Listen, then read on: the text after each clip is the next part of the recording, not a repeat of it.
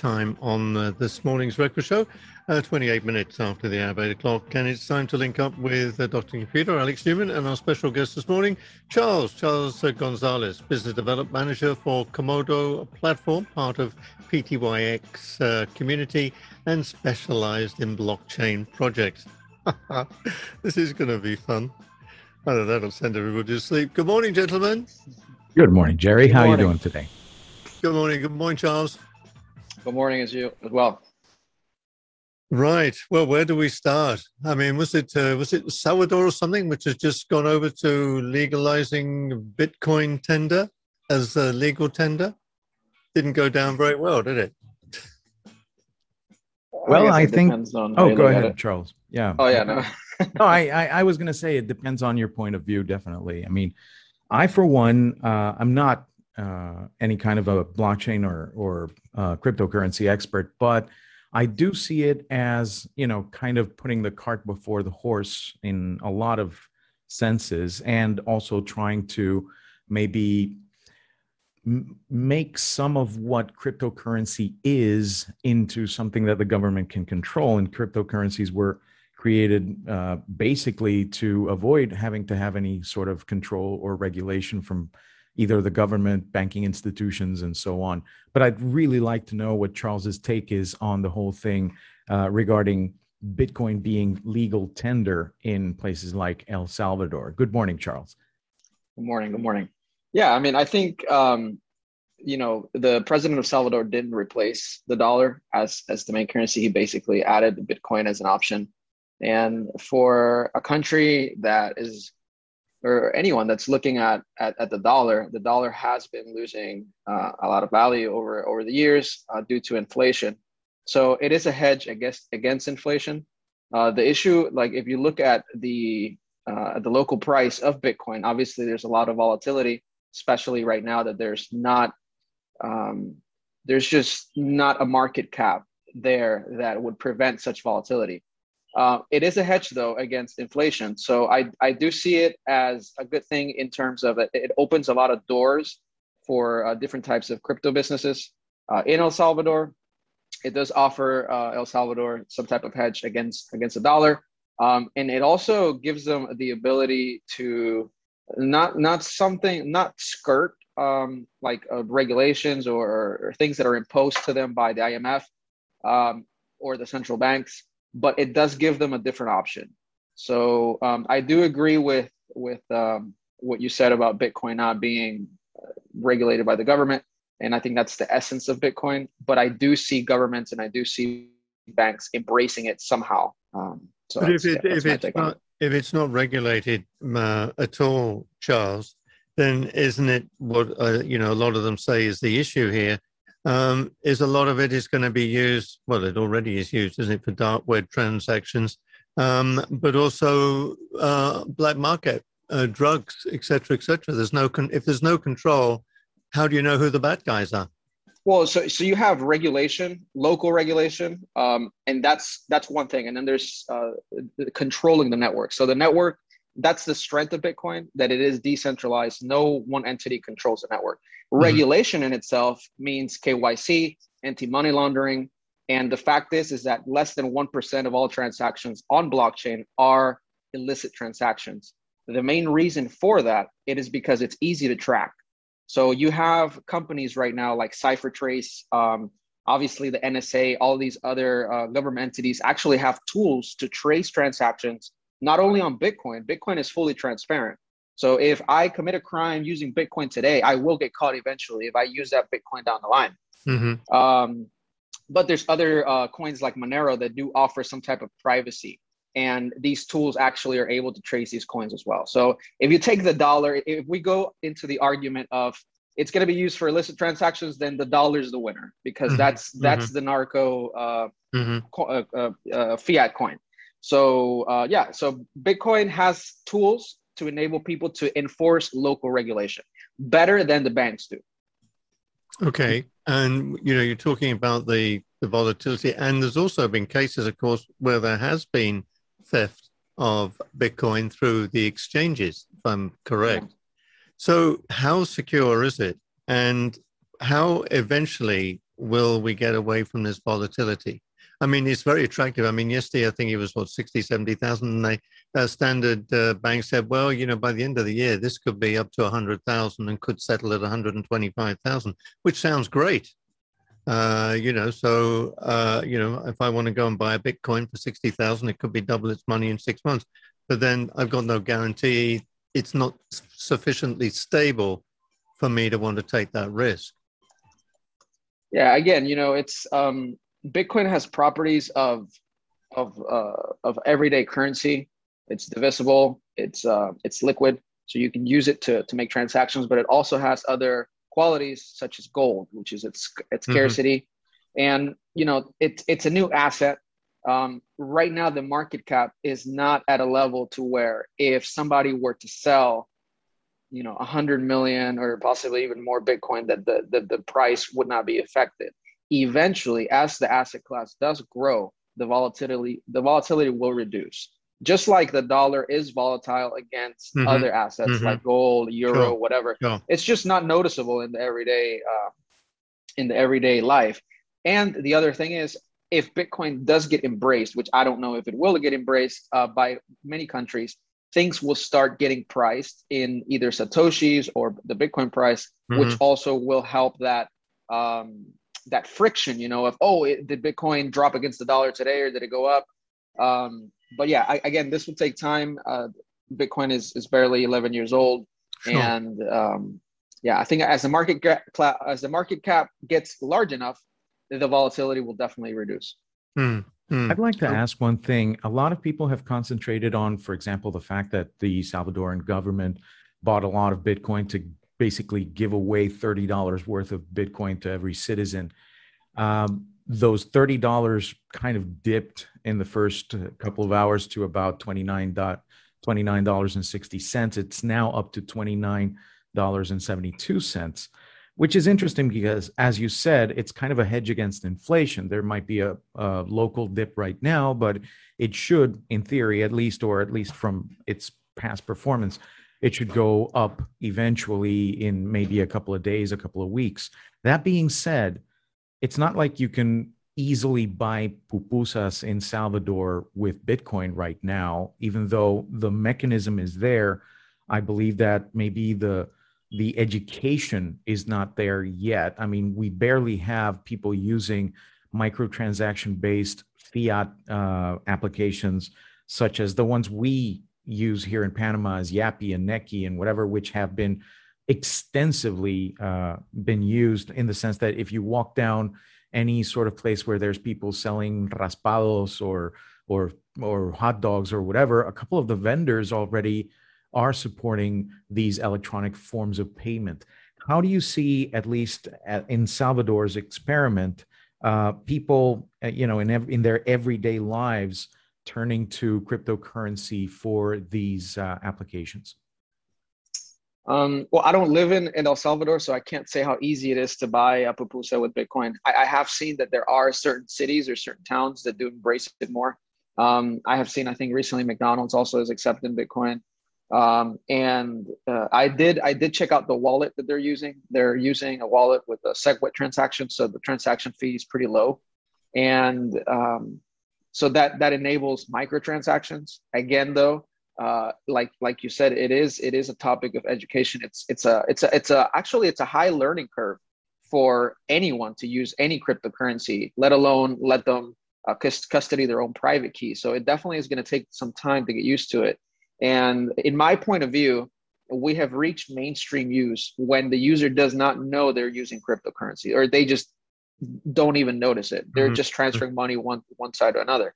Mm-hmm. Um, and uh, and yeah, we're, definitely it's not there yet. I, I, do think El Salvador and many other country or uh, nations, for example, like in Africa, are light years ahead of what we're doing here in Panama. In Panama, I cannot. I mean, it's now recently this year that people have started to embrace uh, the the uh, uh, the micropayment uh, apps like Yappy mm-hmm. Yeah. Um, but before everything was like cash or, or uh, even they sometimes they don't even have uh, to process a card. Um, but yeah, I think you know, I within the next five years, I believe that in most Latin American countries, it'll just be commonplace to to not have to carry cash with you all the time. Uh, and tell me, um, somebody like me, which is you know still sort of cash is king, but if um, if I want to acquire Bitcoin, how's the how do I go about buying? Say I want to say, okay, let's see what happens. Let's go and buy five hundred dollars worth of Bitcoin, and uh, let's just see what happens. So I get that, and it's stored in my wallet, and it can sit there and go up and down or whatever. How do I go about buying it in the first place? It does depend on what country you're in. So there are, for example, here in Panama, what what we would do, uh, either we we try to find a broker. There's Bitcoin ATMs. Um, Binance offers a service called peer to peer. So basically, mm-hmm. I can say, "Hey, I want to buy five hundred dollars," uh, and somebody says, "I want to buy, uh, I want to buy your five hundred dollars for Bitcoin." They deposit the Bitcoin in your wallet. You send a transaction to them, uh, to their bank, and Binance acts like as the arbiter. Uh, so there's no no um, I mean, there's little there's little risk of them taking your money and running. Right. Uh, because the deposit has to be fixed uh, before the transaction occurs. And there's a few other services that offer that, but um, it's not as simple as I just go on an app and buy it uh, just right. because the services haven't reached uh, this country. But um, in the United States, it's fairly easy to buy. Just go to Coinbase, buy with your bank or your or credit card, mm-hmm. Uh, and it, it goes into your wallet and you can sell it as well. So it works vice versa. So, Demeter, do you get a wallet before then? So if I was thinking of doing it, I can go and get set myself up with a wallet now and then use it whenever I feel I want to go into the market. Yes, I actually could recommend that. Um, and before you put any significant type of money in it, I always tell people, hey, um, buy one dollar, buy five dollars worth of whatever crypto, and get right. used to using the wallet Sure. I think that's like the the highest learning curve, um, and getting used to storing the private uh, the private seed or the private key, and um, yeah, once you get that, you're basically ahead of the curve already. Okay, and and the thing is as well, Charles. I mean, you've got a number of different types of cryptocurrency, and they've all got different values. So how do you get around that? Because Bitcoin isn't quote a currency per se, that is Bitcoin, and you've got, was it Ethereum, and you've got, got others, they all have a different value. So there is no even, there's not even sort of, we all refer to it all as Bitcoin, but there is no, if you like, equilibrium over its, its value. So if I have my wallet and I buy from Bitcoin and I buy from Ethereum, they're stored as completely separate things in your, in your wallet with separate values. Yeah, so it, it's similar to like the way that you have to look at it is like the stock market. So mm-hmm. in the stock market, you have, or even um, uh, forex. Oh, right, you, right. So cash, if you've got euros yeah, in your wallet, you've got exactly. in your wallet. Mm-hmm. Exactly. So it works the same way. The the beauty of the wallets is that most of them are multi wallets now. Right. So if you create one wallet, you actually can create multiple addresses, whether it's Ethereum, Bitcoin, Litecoin, and okay. you know it. The the use um, the cryptocurrency you use really depends on your own um, experience with the coin and and the purpose of it. So, for example, like if I was to make a transaction for a cup of coffee, at right now, I would much rather use Litecoin than Bitcoin if I'm unable to to make um, the the SegWit transactions, which cost less, mm-hmm. just because Litecoin is a lot cheaper to use. Um, right.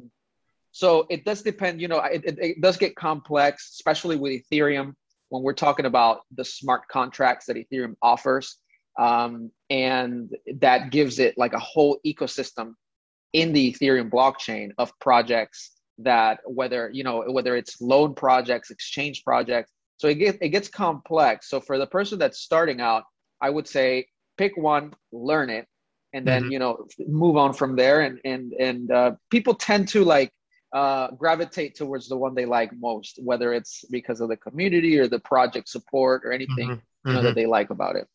Okay. Okay. I'd like to ask one thing. Um, we talk about, for example, going ahead and buying Bitcoin or using a wallet, which I, for one, don't buy any kind of Bitcoin as an investment or anything else. But I do have some service providers that provide things like web hosting and other services that do take Bitcoin. And uh, for that, I've had to purchase some Bitcoin, just like if I had, for example, a service provider say, I only take Euro. Well, I'm going to have to exchange some dollars to Euros and whatever.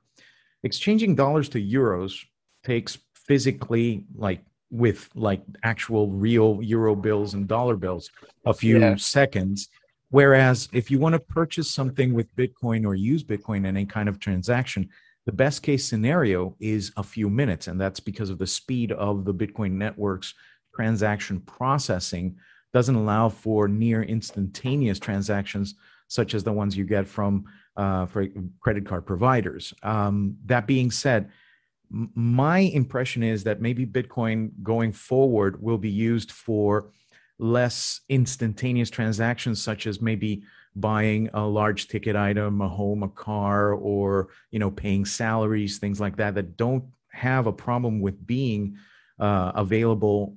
I mean, the money being available in a few minutes or an hour or two, as opposed to instantaneously.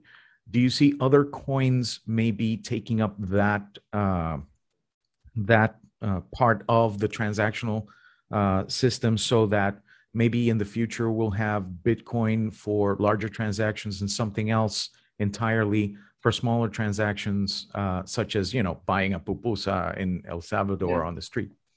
So it's it's it's very possible that some currency, some cryptocurrencies would take up that role, depending. And, and I think this would be very region specific. So maybe like in El Salvador, they would prefer some currency, and here in Panama another. Mm-hmm. But uh, what I would like to point out is um, there's solutions uh, that have been developed and are being developed, which are called layer two solutions. So, me, in, in, in my personal opinion, the the Bitcoin blockchain will eventually become a settlement chain. So, where you said big ticket items will be settled on on chain, and it would it would be a slower transaction. But if I want to buy a cup of coffee, I will most likely not be settling that transaction instantly on the chain. I would either be using some other application that offers me instant microtransactions with very little risk that would settle at a later time. Similar how to you go to a bar and you you get a tab, and then at the end of the day you or at the end of the night you pay the tab. Right. Um, these transactions can be batched, and there's solutions that are being developed to reduce the risk of somebody buying a coffee right now and then walking away and not not having to pay later or doing something to where the transaction doesn't fulfill. Um, those types of solutions will come about. They already are there but they have not been taken up mainstream by the Bitcoin community. Um, and you know, some of these solutions could be centralized. Uh, so, uh, for example, I think there's a wallet called PundiX, and uh, they have a they actually have a, a POS uh, transaction. So you basically have like a card, you just swipe the card, and it's instant. So you can transfer Bitcoin, any any cryptocurrency instantly, but there's a centralized layer to it. So uh, there's different solutions for that. And again, you know, um, I think at the end of the day, when when Bitcoin goes mainstream, it will most likely be something like that, to where the person doesn't have to. Mm-hmm. They, they, don't even realize, oh, this is processing on the blockchain. Just like you send the transaction on on your bank, you're not thinking about the SWIFT confirmations or the intermediary banks, all that stuff. Um, but yeah, that that's going to come about. But from the point of view, from the perspective of the the seller, um, Charles, because as we mentioned before, different cryptocurrencies have got a different value.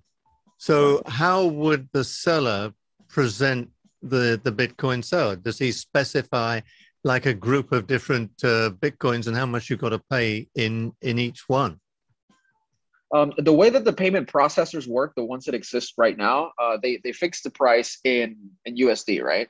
Okay. And uh, let, us just take Coinbase because it's a very popular. So it would be the value. It would be the value of that particular Bitcoin, bit, electronic coin against the US against dollar. the US dollar. Let's say whatever okay. fiat currency. Okay. And what happens is that it gives you a few options. So you can pay in Bitcoin, Litecoin, Dashcoin, um, and it gives you the amount in each coin. You just pick mm-hmm. one, pay it, and for the seller, for the vendor, it actually settles in fiat instantly once okay. the transaction confirms. So they don't have to worry about, oh, now I got Bitcoin and it's going to go down or it's going to go up. They actually right. get their fiat settlement. Um, and, uh, and yeah, th- those are some payment gateway solutions that are available now. Mm-hmm. And then there's others which are decentralized or non custodial, where it does the same thing. It fixes the price on a fiat, gives you the amount in crypto, but then it lets the vendor do the the selling uh, for the or the settlement for fiat. Mm-hmm. Okay. I mean, and, that's about it. Do you ever get a headache, by the way?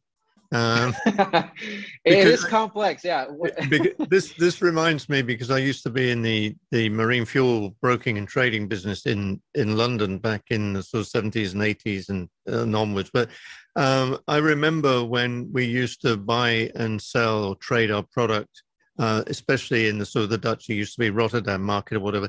Then, when this became a big thing, trading marine fuels, the International Petroleum Exchange formed uh, in London, and I was invited by a um, uh, a group of uh, uh, well, one of these big houses that deals with this sort of thing. And I remember they they took they they uh, gave me lunch in their office, and they were explaining to me how I could buy my fuel in advance uh, on the futures market and this. And I kept saying to them, "Okay, but where's my fuel?"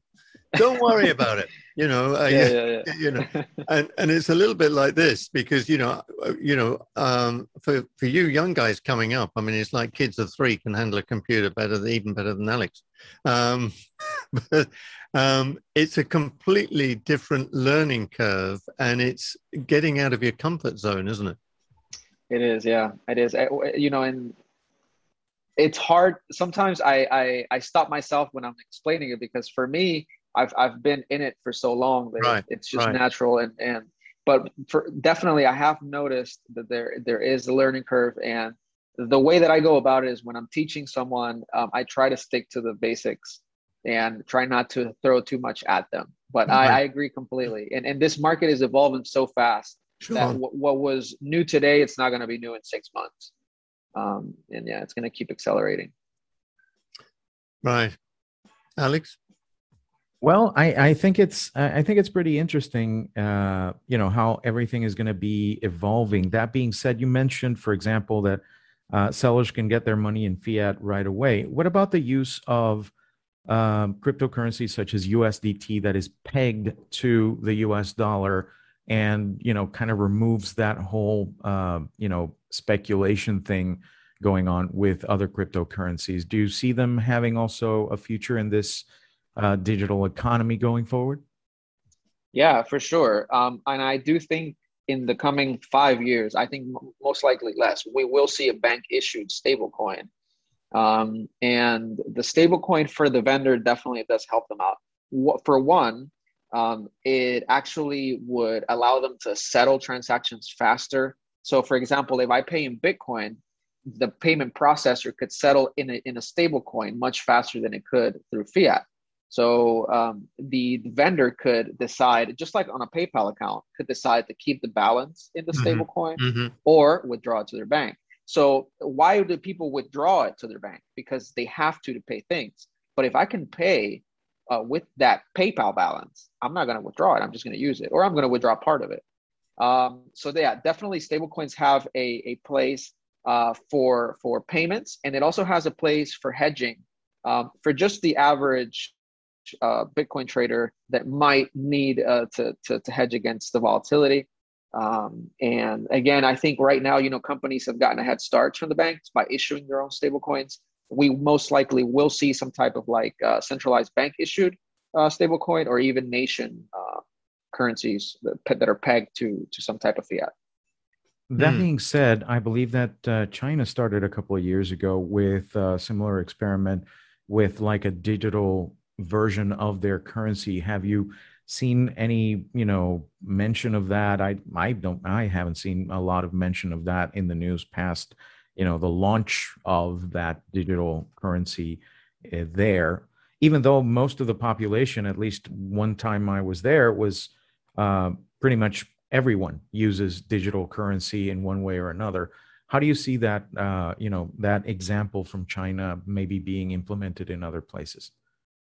Yeah, I think I think um, you know the thing about China is that news tend to stay somewhat bottled up until they're just large enough to get out, and um, they have been moving fast in the development of their I think it's called CBDC, centralized bank uh, issued coin, um, and the digital yuan is actually a threat to the to the U.S. dollar.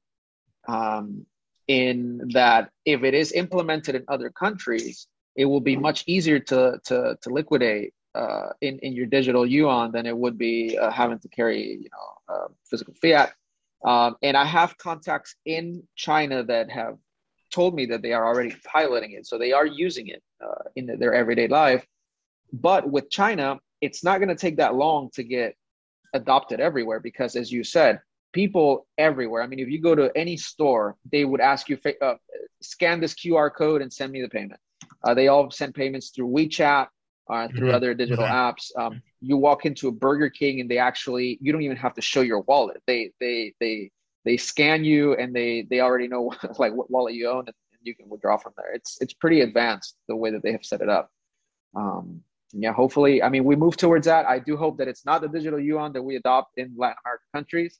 Uh, but it's, you know, if the US does not move fast with uh, the virtualization of their own dollar and doing the same things, and it, mm. they could lag behind. I mean, it's interesting because we're talking about um, a virtual, you know, virtual currency. Uh, I think it's worth remembering and reminding everybody that the US dollar is a virtual currency. It doesn't exist. Uh, it you know it's the same. The, you know since since they stopped pegging the U.S. dollar and a lot of other currencies around the world to a physical asset, in other words, like the value of gold. I mean, it was it was that was uh, what it is. Then they they took that away, and uh, as you see yourself, of what's going on in, in, the United States at the moment with uh, funding, they are just giving themselves more digital currency. And when you go to the bank, the bank does not have your US dollars stacked up in a little pile in the deposit somewhere. It's an electronic currency. You're transferring your money electronically, the same as you would do, I, I with, with Bitcoin. Uh, the only thing is we have this thing that, you know, we can actually go to the ATM and take out dollar notes and put them in your sticky hand and put them in your pocket. Will we ever see the day that you'll be able to get a Bitcoin note? Most likely not. Um, I mean, it, it really depends. Uh, I have seen physical versions of Bitcoin, uh, whether it's like in cards or actual coins, uh, the Casascius mm-hmm. coins back in the day. Um, but I, I do think we will we're moving to a point where most people live at least 60 or 70 percent of their lives on the internet, or they right. they whether it's through work, personal. So that's only going to accelerate unless an asteroid hits tomorrow and, and the internet gets blown out. Um, we most likely will not need uh, to have physical currencies. Uh, but there are versions of physical Bitcoin, and right now you can go to a Bitcoin ATM and with and, and deposit Bitcoin and take out cash, hard oh, cash, and okay. vice versa. Yeah. okay. All right. Yeah. Now the other thing I just like to touch on uh, quickly is the creation of the Bitcoin. I mean, we're seeing, you know, now problems in countries because this is consuming so much more energy um, that we're probably better off going back to coal mining because of the amount of energy that these things are using. I mean, I saw one uh, the other, I can't remember what it was, but this guy's actually bought an old factory or whatever, and it is just literally full of machines creating Bitcoin. Yeah. What's in it? What's in it for him? Um, the the Bitcoin miners are the people running these specialized machines mm-hmm. that what they do is that they solve mathematical problems to process a block so what happens is is that when a transaction is made on the bitcoin blockchain it gets broadcasted to all of the miners. And the miner with the most hash rate um, has the, the better probability of solving that problem. And when it gets added to the new block it gets processed they get a reward. And that reward is is what the, the, the bitcoin mining economy runs on. Now that reward gets cut in half every four years. And that's what makes bitcoin uh, more scarce as time goes on um, so the in regards to to the energy consumption i think what happened is is that especially in in the first eight to nine years who was running the mining economy was china the United States did uh-huh. not care to use their renewable energy to to to mine Bitcoin. Um, there are countries that have been doing this. Uh, I think, especially in Latin America, I think Uruguay or Paraguay, I can't remember that they have some of the cheapest uh, hydroelectric. Mm-hmm. Um, uh, they're they're they're actually trying to bring Bitcoin miners there now. But um, now that China has banned Bitcoin mining, I do think a lot of the mining is going to move um, to renewables. A lot of it is already in renewables, but now that China is out of the equation, uh, when Bitcoin mining is regarded, we should see other countries participate in this. And I think El Salvador is actually a great example, uh, using uh, thermal energy uh, to, to mine Bitcoin. That's actually like genius. Mhm. Um, so yeah, I do I do think obviously it is it is an issue. We don't want you know uh, wasted energy to to mine uh, Bitcoin blockchain. But when we compare it to mining uh, gold or mining silver and, Uh-huh. or, or anything that has value, you know you you tend to to to think Bitcoin might be might be better for the environment in the long run. Mhm. Uh, you can't mine gold without destroying the earth, but we can find ways to make energy, uh, you know, i- i- use energy that's renewable Mhm. um, or less dangerous to the environment to mine Bitcoin. Oh, well, that's just about uh, us to the end of the session. We could go on, probably go on for hours. And um, uh, now, now I shall go away and think of it and get myself a couple of Panadol, and I'll be uh, I'll be fine.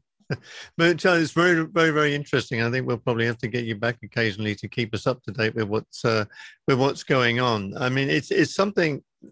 You know, it, as I say, being old school is something you often think about. Yeah, well, perhaps I should just get some and keep it and see what happens that might be something I'll do. Just you know, put a couple of hundred dollars in the wallet and see what happens. Wait till I'm a millionaire. yeah, no, definitely. You never know. Uh, and yeah, it's, it's better to get started now than, and, and I, again, you know, if you get started now and you learn how to use a wallet, you're Uh-huh. already way ahead of the curve. So yeah, Uh-huh. whenever you guys want to have me back, I'll be more than happy. There's so That's much to talk about. Yeah, absolutely. And uh, Alex, thank you, thank you very much as always. Very interesting, very interesting morning. And um, we will be back with you all being well next week. We're trying, by the way, to get back to in studio, so um, be uh, uh, be be warned, we because uh, um, we're trying to sort of get ourselves normalized as well. So anyway, you guys uh, keep safe. Uh, do you want your little lady to say goodbye? Oh, sure. Why not? Let's do that.